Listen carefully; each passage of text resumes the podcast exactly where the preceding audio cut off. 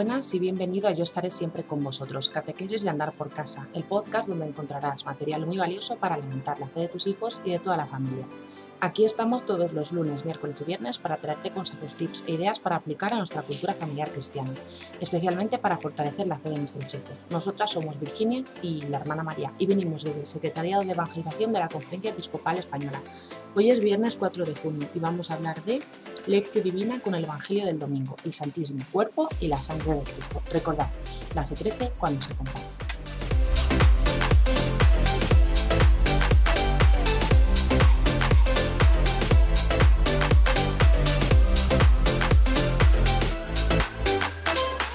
Nos encontramos un viernes nuevo para poder compartir juntos la liturgia de la palabra que nos regala la Iglesia en este domingo 6 de junio del 2021, solemnidad del Santísimo Cuerpo y Sangre de Cristo. Pedimos al Espíritu Santo que nos disponga interiormente para acoger esta palabra, para disponer nuestro corazón y que caiga en tierra buena y pueda dar frutos de vida.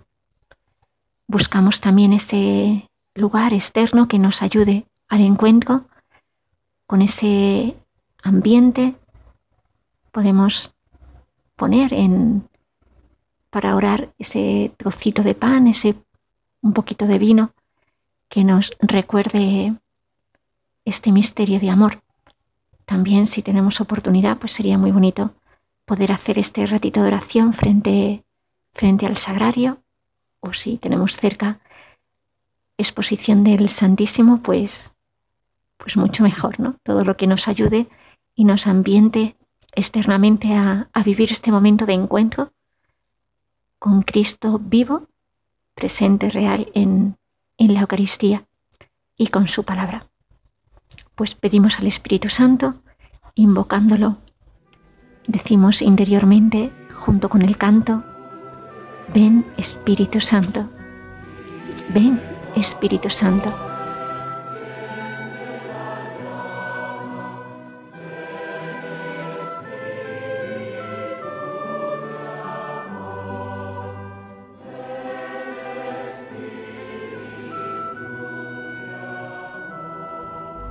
Leemos del Evangelio según San Marcos, capítulo 14, versículos del 12 al 16 y del 22 al 26.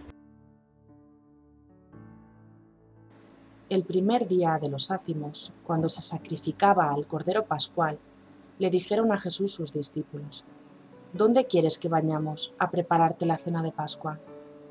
Él envió a sus dos discípulos diciéndoles, Id a la ciudad, os saldrá al paso un hombre que lleva un cántaro de agua, seguidlo. Y en la casa donde entre, decidle al dueño. El maestro pregunta, ¿cuál es la habitación donde voy a comer la Pascua con mis discípulos? Os enseñará una habitación grande en el piso de arriba, acondicionada y dispuesta. Preparádnosla allí.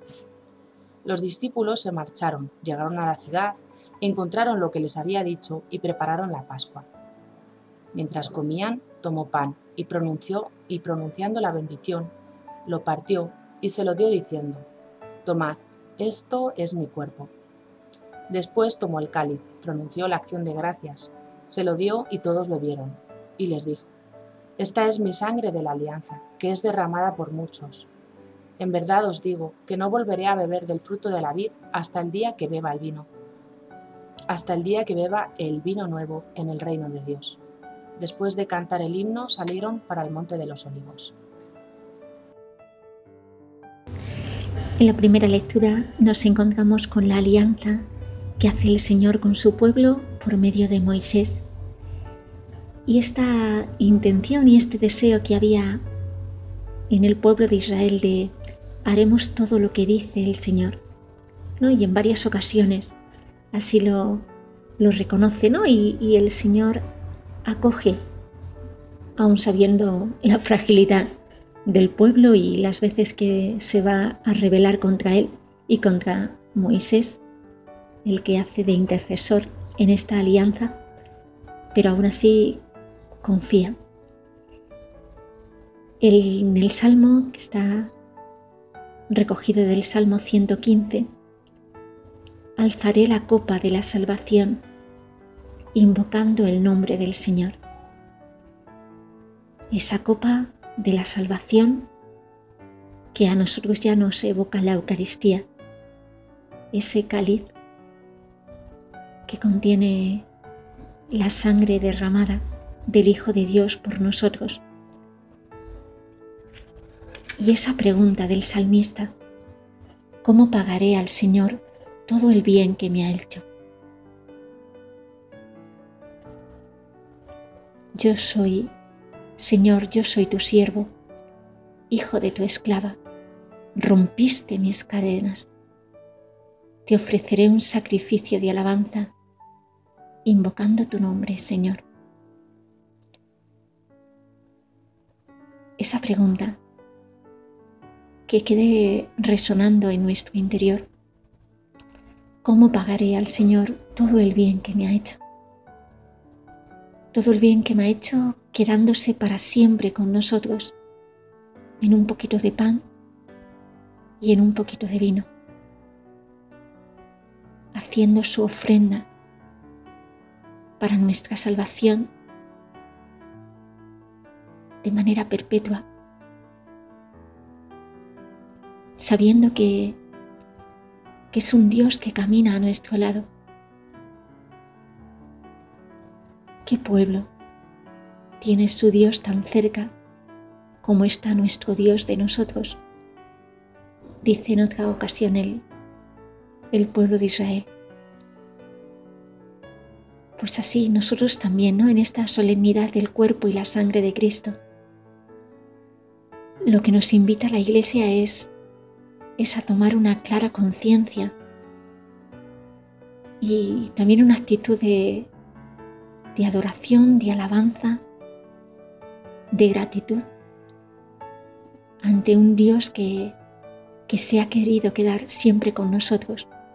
No solo que se ha encarnado, no solo que ha asumido nuestra misma condición, no solo que ha entregado su vida muriendo en una cruz, humillado, rechazado, no solo que ha resucitado y nos hace partícipes de su resurrección, de su vida, por medio de, de la iglesia, por medio de los sacramentos, sino que también se queda para siempre con nosotros y se hace alimento. El que come mi pan tiene vida eterna y yo lo resucitaré en el último día. Se ha quedado como alimento, se ha quedado como compañero de camino. Es un Dios que, que expresa de una manera tan tan sencilla y por eso quizá nos cuesta acogerlo.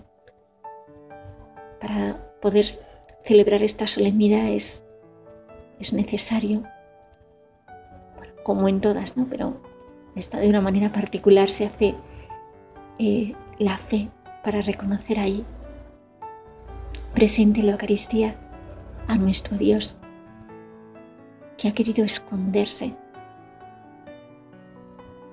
para estar cerca, para estar más cerca, para que no, no sintamos temor de Él, sino al contrario, deseo de, de estar muy cerca, deseo de escucharle, deseo de que realmente nos alimente, sea ese alimento que necesita nuestra vida espiritual para no fallecer. Y nos encontramos en, en el Evangelio, la institución de la Eucaristía, según el Evangelio de San Marcos. Esa preparación de la cena pascual, esa estrecha relación que tiene la Pascua cristiana con la Pascua judía, ese paso de Dios igual que que Dios liberó por medio de Moisés al pueblo de la esclavitud de Egipto hizo una alianza con ellos, ahora ha hecho una alianza nueva por medio de su Hijo muy amado. Y ese paso que se queda con nosotros en la Eucaristía, en cada sagrario, cada ocasión que tenemos de, de celebrar esa acción de gracias al Padre por darnos a su Hijo por medio de su Espíritu. Y Jesús que se dona, que se entrega. Tomad, esto es mi cuerpo. Esta es mi sangre, derramada por todos.